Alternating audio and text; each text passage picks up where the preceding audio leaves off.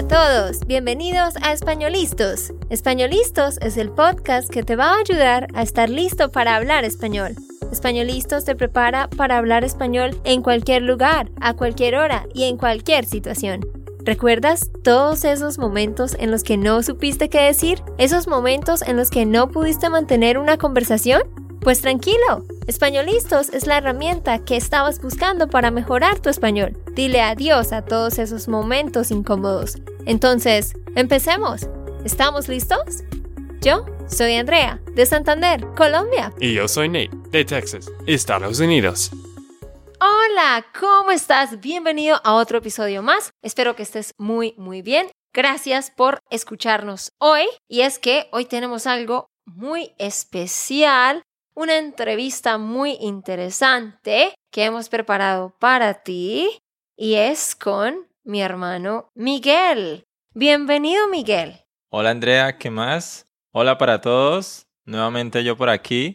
Y bueno, pues como dice Andrea, hoy vamos a tener una entrevista donde me va a hacer preguntas bastantes. Y bueno, espero que, que se diviertan y que aprendan bastante. ¿Y cuál es el tema de hoy? Pues hoy vamos a hablar sobre cuál es tu pasión y cómo la descubriste. Y esa es la pregunta principal para Miguel. Vamos a hablar sobre cuál es la pasión de Miguel y cómo él descubrió esa pasión. A muchos nos pasa que se nos pasan los años y los años y estamos haciendo cosas que no nos apasionan y muchas veces nos encontramos como atrapados sin saber qué es lo que nos apasiona, qué es lo que realmente queremos hacer. Así que queremos que hoy tú reflexiones sobre eso y dinos cómo descubriste esa pasión. Y si no lo has descubierto todavía, está bien. Todos estamos en un proceso de aprendizaje. Entonces, Miguel tiene una historia bien interesante que contar. Ustedes ya han visto a Miguel, lo han visto en videos, lo hemos entrevistado antes, pero nunca habíamos hablado tanto de, de esto, que es cómo llegó Miguel a descubrir lo que a él le apasiona, que es toda esta cuestión de las fotos y los videos y las cámaras y todo. Pero empecemos desde el principio, Miguel. Cuéntenos, ¿en dónde nació usted? en qué familia, en qué lugar, dónde creció. Bueno, pues yo nací en un pueblo, en un pequeño pueblo que se llama Suaita, en el departamento de Santander, que es el mismo departamento donde vivo hoy día, solo que ahora vivo en la capital del departamento, en Bucaramanga. Y bueno, pues mi mamá es profesora, mi papá es comerciante y pues crecí en el pueblo, bueno, no en Suaita, sino en Vado Real, que es un pueblo al lado. Y ahí crecí cuando tenía como siete años. Me vine para Bucaramanga con mi familia y desde entonces he vivido acá, estudié acá, el colegio, la universidad y bueno, la mayor parte de mi vida ha estado acá. Eh, tuve la oportunidad de ir a Estados Unidos cinco meses en el 2019 y por ahí otros viajes, pero toda mi vida aquí en Bucaramanga. Ajá, pero díganos Miguel, cuando usted era niño, ¿Qué quería ser de grande? ¿Cuál era su sueño cuando era niño? ¿Se acuerda? Me imagino que hubo varias cosas que quería hacer. Bueno, la verdad es que aquí en Colombia todos los niños, la mayoría, quieren ser futbolistas. Entonces yo quería ser futbolista. Pero yo me acuerdo que también yo decía, ¿no? Yo decía, ay, yo quisiera ser astronauta. Mm. E-, esas dos eran las, las que yo me acuerdo que, que decía que quería hacer. Pero la primera futbolista, mm. porque pues nos gusta mucho el fútbol acá y desde pequeños estamos jugando. Esos fueron como sus dos sueños de niño. Sí. ¿No tuvo más otra cosa que quisiera hacer? Eh, no, creo que no. Creo que solo eso. Es interesante porque yo sí quise hacer muchísimas cosas. Primero cuando yo tenía como cinco años, quería ser torera, que es algo muy random. ¿no? Les cuento, es que aquí en Colombia antes era normal eh, todo lo de la tauromaquia, de los toreros, así, con el trapo rojo toreando a los toros. Y mis abuelos nos llevaban a ver eso, ¿no? Era normal. Entonces, me dicen a mí que yo quería ser torera, no me acuerdo de eso, Pero luego, cuando ya fui más grande, sí me acuerdo que quería ser profesora. Yo quería ser profesora. Eh, nunca quise ser doctora, como muchas niñas eh, o niños que quieren ser doctores. Yo siempre quise ser profesora, quise ser cantante y quise ser diseñadora de moda. Yo tenía cuadernos y hacía outfits y, y todo, entonces yo sí tuve esas cuatro. Sí, yo me acuerdo que, que usted hacía dibujitos de vestidos, las muñequitas y todo eso. Lo de torera también, porque pues todos cuentan la historia en la familia. Y sí, pero yo tampoco pensé en ser doctor nunca. De pronto ingeniero, pero tal vez ingeniero un poco después. Pero de niño, más que todo futbolista y astronauta. Y bueno, ¿usted hizo algo para desarrollar eso? ¿Tuvo la oportunidad de poder encaminarse en el fútbol y practicar o cómo fue eso? No, bueno, digamos, por la parte de astronauta, nada. Mm, obviamente. Y por la parte del fútbol, mm, pues yo sí le decía a mis papás como, no, métanme a una escuela. O sea, era como mi ilusión. De pronto de entrenar entre semana en una escuela y eh, el fin de semana tener un partido o algo así. Pero pues mis papás no tenían los recursos para, para pagar la escuela. Y no, solamente jugaba con, con los niños en el barrio, en las canchas, íbamos todos los días a, a una cancha, aquí cada barrio casi que tiene su propia cancha, íbamos a jugar, pero así como que yo diga que me pude haber encaminado, no.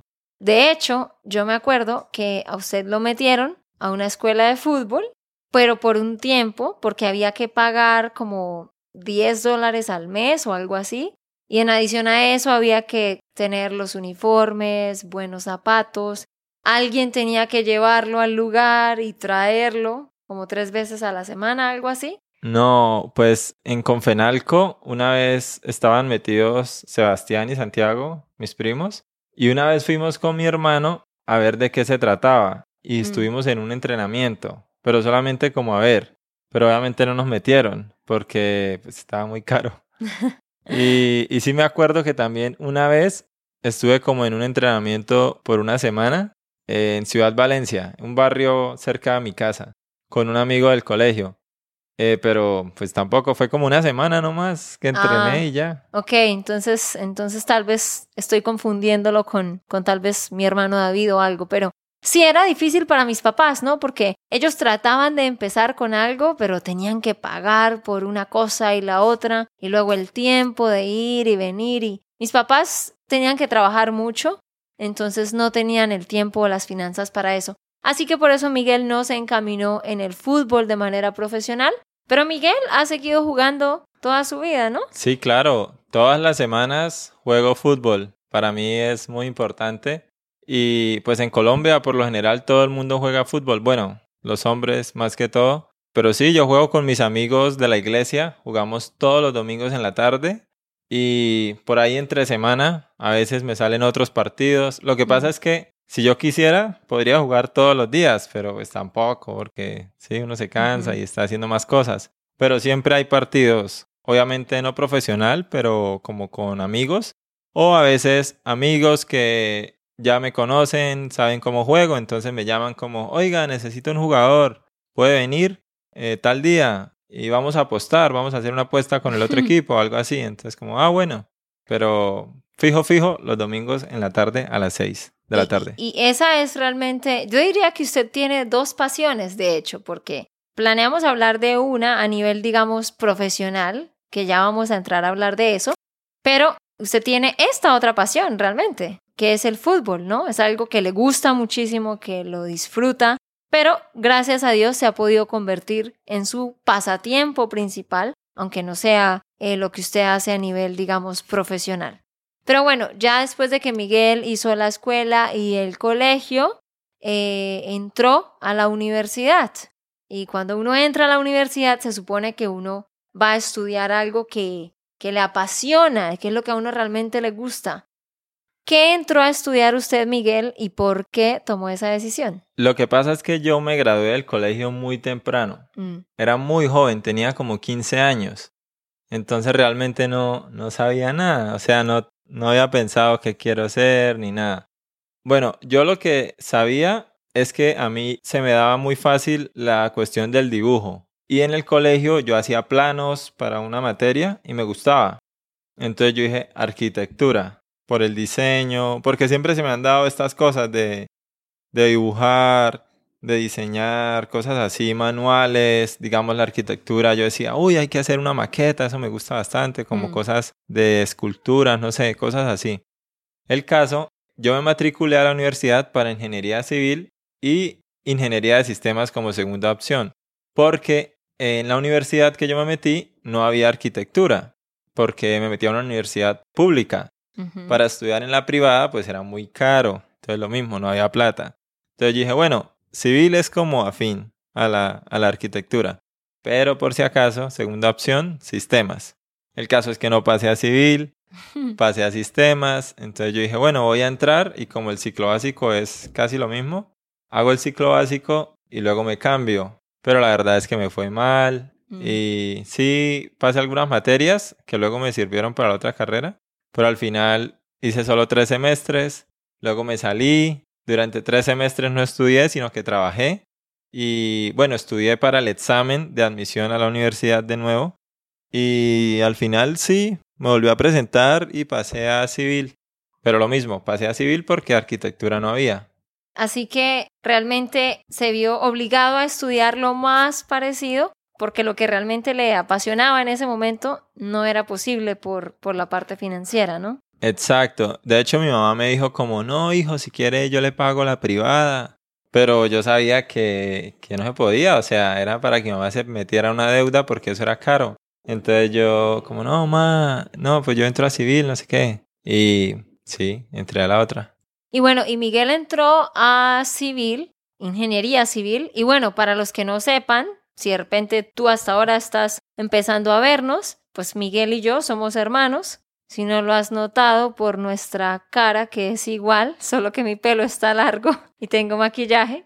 Entonces yo sé toda la historia. Pero sí, Miguel entró entonces a civil y empezó a estudiar la carrera y le iba bien porque Miguel es bueno en los números y es responsable, es un buen estudiante. Pero, Miguel, cuando usted estaba como ya en la mitad de la carrera, como que se dio cuenta que, que eso no le gustaba, ¿no? De hecho, sí, eh, los números me, me gustan harto, las matemáticas, y en la carrera era harto de matemáticas. Pero lo que pasa es que yo fui a Estados Unidos. Yo estuve con Mm. Andrea en Estados Unidos y pues como con esto del canal de YouTube y que había que hacer los videos y así. Bueno, lo que pasa es que lo de los videos también desde pequeño me gustaba. Yo no sé si usted se acuerda, pero con mi hermano David hacíamos videos cuando eso eh, no existían los youtubers ni, ni nada de eso, existiera como Vine. Y con mi primo Daniel también hacíamos vlogs, pero Ah, hacíamos vlogs que nunca los, pues no sabíamos de YouTube, entonces los teníamos, los guardábamos, nunca los subíamos a ningún lado, pero era como por divertirnos. Eh, yo siempre digo, "Jue madre, hubiéramos subido eso a YouTube, quién sabe si, si alguien lo hubiese visto luego, ¿no? Pero el caso es que esos videos se perdieron y tal, pero yo me grababa y yo editaba algunos videos con mi hermano David, como tirándonos así poderes, como en Dragon Ball Z, ¿no? Que hacíamos así Mm. tirábamos poderes. Y la verdad me gustaba. Para el colegio, cuando me mandaban a hacer un video, yo, ah, qué chimba, tan. Lo editaba. Incluso en la universidad también siempre le metía cuando era cosas de videos. Pero era como por parchar, como, ah, me gusta. por pasar el tiempo. Sí, pero cuando fui a Estados Unidos, realmente cuando fui a Estados Unidos, como que mi visión del mundo cambió, se me abrió un poco. Pero quiero hacer una pausa ahí. Miguel estaba en la universidad, acababa de terminar ¿cuál semestre? El séptimo. Acababa de terminar el séptimo semestre de ingeniería civil. Solo le quedaban tres. Y ahí vino a visitarnos para el verano en Estados Unidos y se quedó por cinco meses. Entonces fue esta experiencia nueva, el ir a otro lugar, ver otra gente, otra cultura y tener el tiempo de explorar algo nuevo, lo que le cambió la cosmovisión a Miguel. Entonces, ahora sí cuéntanos qué pasó en ese periodo de tiempo. No, y también el darme cuenta de que podía ganar dinero haciendo videos y trabajando con esto, porque por lo general aquí a uno le dicen como no, tiene que ser ingeniero, Mm. si no, no va a tener plata. De hecho, cuando Andrea iba a estudiar, mis papás le decían como, ah, esa carrera tan mala, no va a conseguir trabajo, el trabajo lo pagan muy mal. Y entonces así era como, bueno, o ingeniero o médico para que gane buena plata, ¿no? Entonces yo, yo me di cuenta que, que con eso se podía hacer buena plata también. Y además yo decía como, me, es que me gusta mucho, o sea, yo me divierto mucho. Incluso hoy día yo trabajo con Spanishland y la mayor parte del tiempo estoy haciendo videos. Entonces siempre me estoy divirtiendo. O sea, realmente me divierto haciéndolo. Entonces es un trabajo, pero es muy chévere. Y bueno, entonces cuando yo estaba en Estados Unidos me di cuenta de todas estas cosas, mi visión cambió y bueno, fue todo por Spanishland prácticamente también, porque teníamos el canal en YouTube. Esto fue en el 2019. Estamos grabando este episodio en el 2023. Hace, ¿qué? ¿Ya? ¿Cuatro? ¿Cinco años casi? ¿Cuatro años? Sí, hace cuatro años yo me estaba yendo para Estados Unidos. Eso fue en el 2019, sí, 2019, abril 2019, 20, 21, 22, 23, cuatro años. Sí, es bien interesante porque Miguel llegó allá para pasar tiempo con nosotros, él estaba un poco estresado con la universidad, también quería poner en práctica su inglés y entonces Nate y yo ya estábamos haciendo los videos y le dijimos, bueno Miguel, ¿usted por qué no aprende a manejar los programas y nos ayuda a grabar los videos y a editarlos. Y entonces es lo que dije antes, Miguel tuvo el tiempo de explorar y vea qué interesante que fue como el renacer de lo que usted ya había hecho antes y que había olvidado o había olvidado y había dejado de lado y tuvo el tiempo de volverlo a explorar y ahí se dio cuenta como, oiga, esto me gusta, me interesa y sí, se dio cuenta que le gustaba editar fotos y videos. Y otra cosa más que usted no ha mencionado, lo del slow motion. Ah, bueno, no, de hecho es stop motion. Ah, perdón. slow motion es otra cosa. Sí, sí. Que también es de videos. Pero sí, o sea, me di cuenta, realmente me di cuenta que esto se me daba también fácil. Y como me gustaba tanto, lo que pasa es que hay mucha teoría. Pero yo gasto mucho tiempo viendo videos, aprendiendo cosas. O sea, aún eso es como mi hobby. Cuando estoy en la casa por ahí, sin hacer nada, me pongo en el celular un video en YouTube de alguien enseñando algo, o me meto a Instagram a ver manes que, que sepan más que yo mm. y enseñen cosas. Entonces, es que me gusta bastante. Y obviamente hay muchas técnicas y obviamente en el proceso pues uno se va dando cuenta de qué es lo que más le gusta.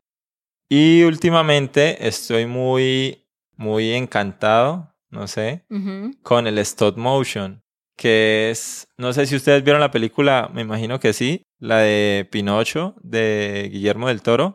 Pinocho en inglés es Pinocchio, creo. El del niño de madera que se le crece la nariz cuando dice mentiras. Exacto. Esa película. De hecho, yo, yo quería decir Pinocchio y luego Pinocho y por eso dije como Pinocho, dije todo raro. Pero sí, esa película fue hecha en stop motion. Es una técnica en la que eh, es una animación.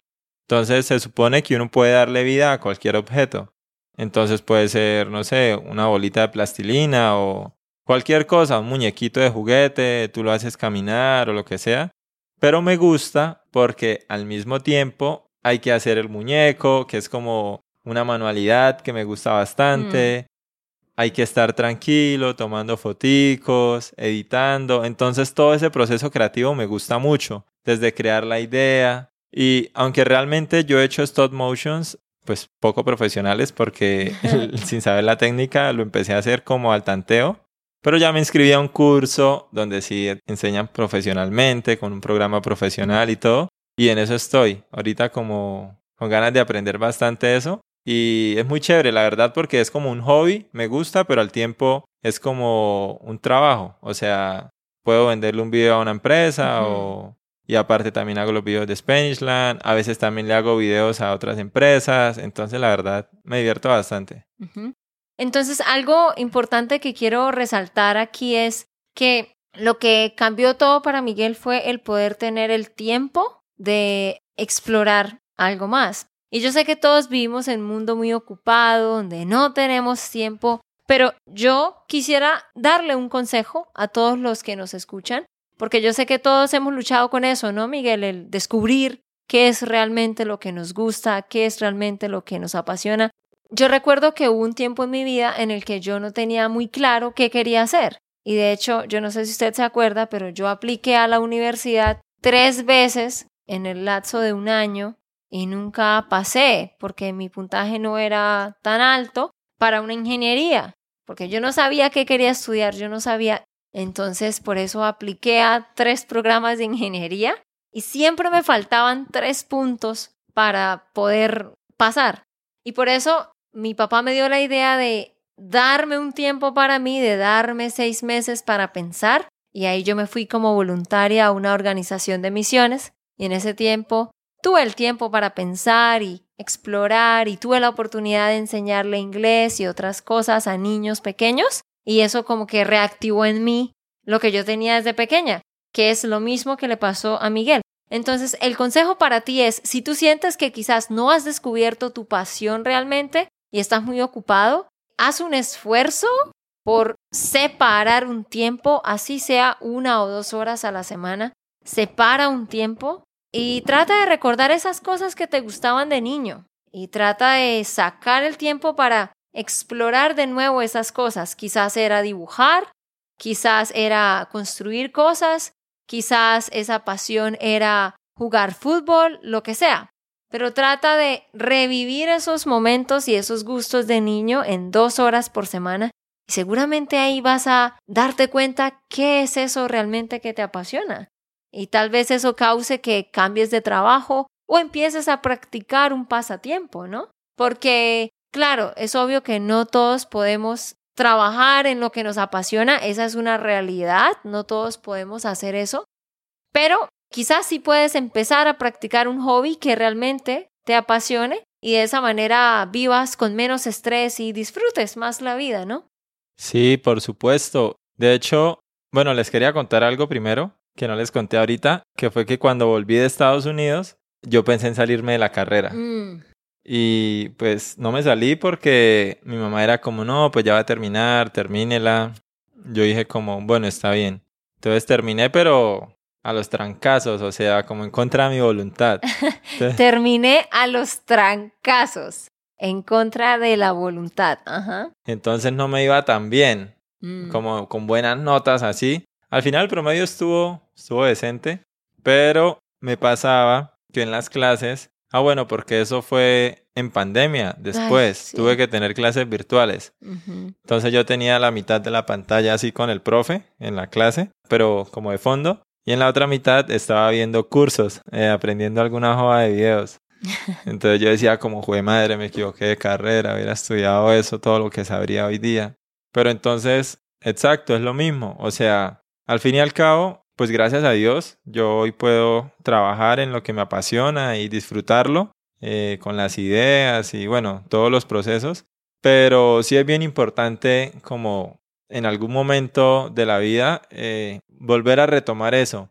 Porque la verdad siento que, que si yo hubiese, digamos, trabajado como ingeniero civil, pues si le hubiese metido el empeño, hubiese sido bueno y todo eso, pero no hubiese estado tan feliz, digamos Mm. Y no lo hubiese hecho tan bien, yo creo. Que ya cuando es algo que realmente me apasiona, lo hago mejor, ¿sí? Y siempre estoy pensando en cómo mejorar y tal. Y pues soy muy feliz. Entonces sí, lo que dice Andrea es muy cierto. Y vuelvo a repetir, eh, obviamente no, no todos van a poder hacer eso y la mayoría es, es algo que tal vez no es posible, pero igual podemos decidir disfrutar nuestro trabajo, dar gracias por el trabajo que tenemos, aunque no sea específicamente en algo que nos apasiona, y luego en el lado, en nuestro tiempo libre, quizás dejar de gastar tanto tiempo en redes sociales o perdiendo el tiempo en otras cosas y empezar a invertir en algo que realmente nos guste. Entonces, eso es lo que queríamos compartir hoy contigo, como una pequeña reflexión, una pequeña enseñanza, una invitación a que trates de retomar las cosas que te gustaban de niño, que trates de sacar el tiempo para explorar otras cosas y de esa manera puedas tener una vida más plena. Sí, hoy en día Miguel pues trabaja con nosotros eh, de tiempo completo, se encarga de todo lo de audio, videos y todo, y en su tiempo adicional pues sigue explorando todo este tema ahorita también está metido con lo de las fotos, ¿no? Sí, ahorita en diciembre compramos una cámara nueva, ¿no? Compramos una cámara para el canal de YouTube, pero es una Sony, entonces da la posibilidad de ser buena para fotos y también para videos. Entonces dije como, oiga, venga, yo nunca tomo fotos, voy a probar. Me puse también a ver videos, a aprender y está bien chévere también. Me gusta bastante y estoy aprendiendo, mejorando. Y otra cosa, que muchas veces pensamos que no somos buenos para algo, pero es que realmente nunca lo hemos hecho. Entonces, decide probar cosas nuevas. Miguel empezó a probar con las fotos, mi hermano David también, y a los dos se les da muy bien la fotografía, toman muy buenas fotos. Entonces sí, trata de explorar cosas nuevas porque vivimos en un mundo donde todos estamos corriendo y estamos estresados, hay mucha ansiedad, mucha depresión y yo creo que en parte eso sucede porque nos hemos dejado consumir por la tecnología, las redes sociales, nos comparamos mucho, pasamos mucho tiempo en, en los celulares y nos hemos olvidado de ese niño que tenemos adentro y nos hemos olvidado de la naturaleza, de compartir con los demás, de jugar un deporte, de hacer otras cosas. Entonces, una invitación para que saquemos el tiempo para conocernos más y recordar quiénes éramos de niños. No olvides que tú puedes descargar la transcripción de este episodio. Solo debes ir a espanolistos.com. Ahí encuentras el episodio, puedes descargarlo y recuerda que también puedes donar cuando tú donas para que sigamos haciendo estos videos y podcasts, vas a recibir un correo con un documento que tiene todos los links de todos los episodios que hemos hecho con sus transcripciones. Y también recuerda que estamos en Instagram como Spanish Land School y también tenemos el canal de YouTube. Tenemos el canal de Españolistas de los podcasts y el canal de Spanish Land School donde enseñamos muchas cosas más, gramática y bueno, muchos videos para que aprendas y mejores tu español. Y bueno, eso es todo por el día de hoy. Muchísimas gracias Andrea por invitarme y muchísimas gracias a todos por escucharnos. Nos vemos en el siguiente. Chao, chao. Ok, esto fue todo por el episodio de hoy. Esperamos que les haya gustado y que hayan aprendido. Y recuerda, si sientes que estás listo para aprender español, Solo da un clic en Español Listos. No olvides dejar tus comentarios de lo que te gustó y los temas que quieres que tratemos. Suscríbete y déjanos tus reseñas. Españolistos les dice chao chao y hasta, la próxima.